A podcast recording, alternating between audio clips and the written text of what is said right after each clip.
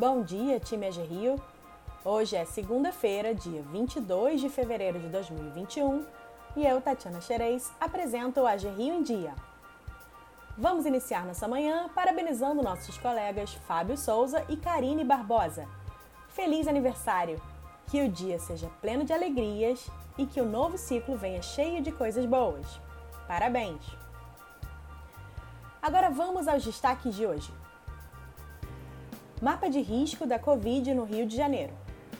A 18ª edição do Mapa de Risco da Covid-19 mostra que a situação da pandemia se encontra em baixo risco em sete regiões do estado do Rio de Janeiro. Bahia da Ilha Grande, Médio Paraíba, Metropolitana 1, Metropolitana 2, Serrana, Baixada Litorânea e Norte. Apenas as regiões Noroeste e Centro-Sul estão em bandeira laranja, que representa risco moderado. No geral, o estado do Rio se mantém em bandeira amarela, que indica baixo risco. No Rio de Janeiro, apresentou uma redução do número de óbitos e de casos de internações por síndrome respiratória aguda grave na comparação do período analisado. As taxas de ocupação de leitos no estado se mantiveram baixas. Nesta sexta-feira, esse índice está em 58,2% para leitos de UTI e em 40,7% para leitos de enfermaria. Os resultados dos indicadores devem auxiliar na tomada de decisão dos gestores públicos, além de informar a necessidade de adoção de medidas restritivas conforme o nível de risco de cada região. A Secretaria de Estado de Saúde informa que, até o momento, recebeu do Ministério da Saúde 1 milhão e 40 mil doses da vacina contra a Covid, sendo 855 mil da Coronavac e 185 mil da Oxford AstraZeneca. Até quinta-feira, haviam sido entregues 842 mil doses aos 92 municípios. Nesta sexta-feira, um lote com 193 mil doses do imunizante começou a ser distribuído. Rio de Janeiro, Niterói, São Gonçalo e Maricá foram os primeiros a retirar as doses do imunizante na Coordenadoria Geral de Armazenamento, com escolta da Polícia Militar.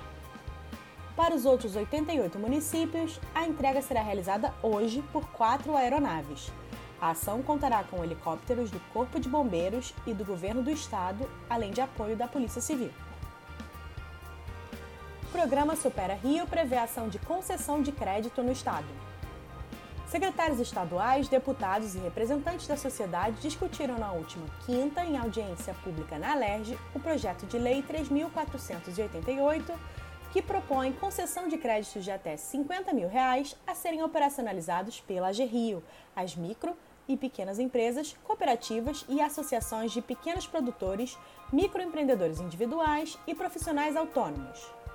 Se aprovado, o crédito concedido poderá ser pago em até 60 meses, com carência a partir de seis meses.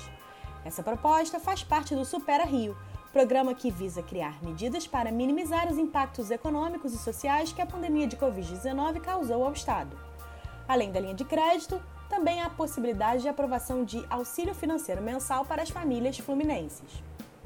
Além do presidente André Vilaverde, participaram da audiência a diretoria executiva da GRIO, o secretário estadual de Fazenda Guilherme Mercedes e o procurador-geral do Estado, Dr. Bruno Dubê entre outros. A expectativa é de que o projeto de lei seja votado na próxima semana. Veja a matéria completa na intranet AG Rio.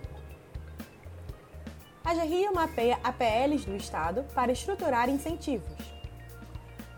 A agência iniciou neste mês projeto de mapeamento de arranjos produtivos locais, os APLs, existentes no Estado com o objetivo de desenhar soluções de crédito que se adequem às necessidades de potenciais atividades indutoras das economias locais.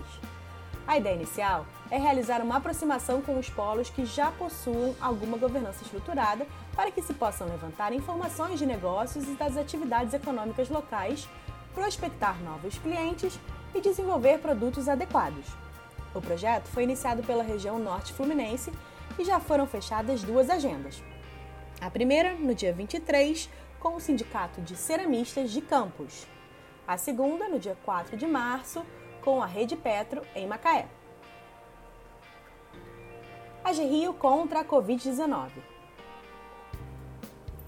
Com quase um ano de pandemia de coronavírus no país, provavelmente o uso da máscara e o hábito de higienizar as mãos constantemente já fazem parte da rotina da maioria dos brasileiros.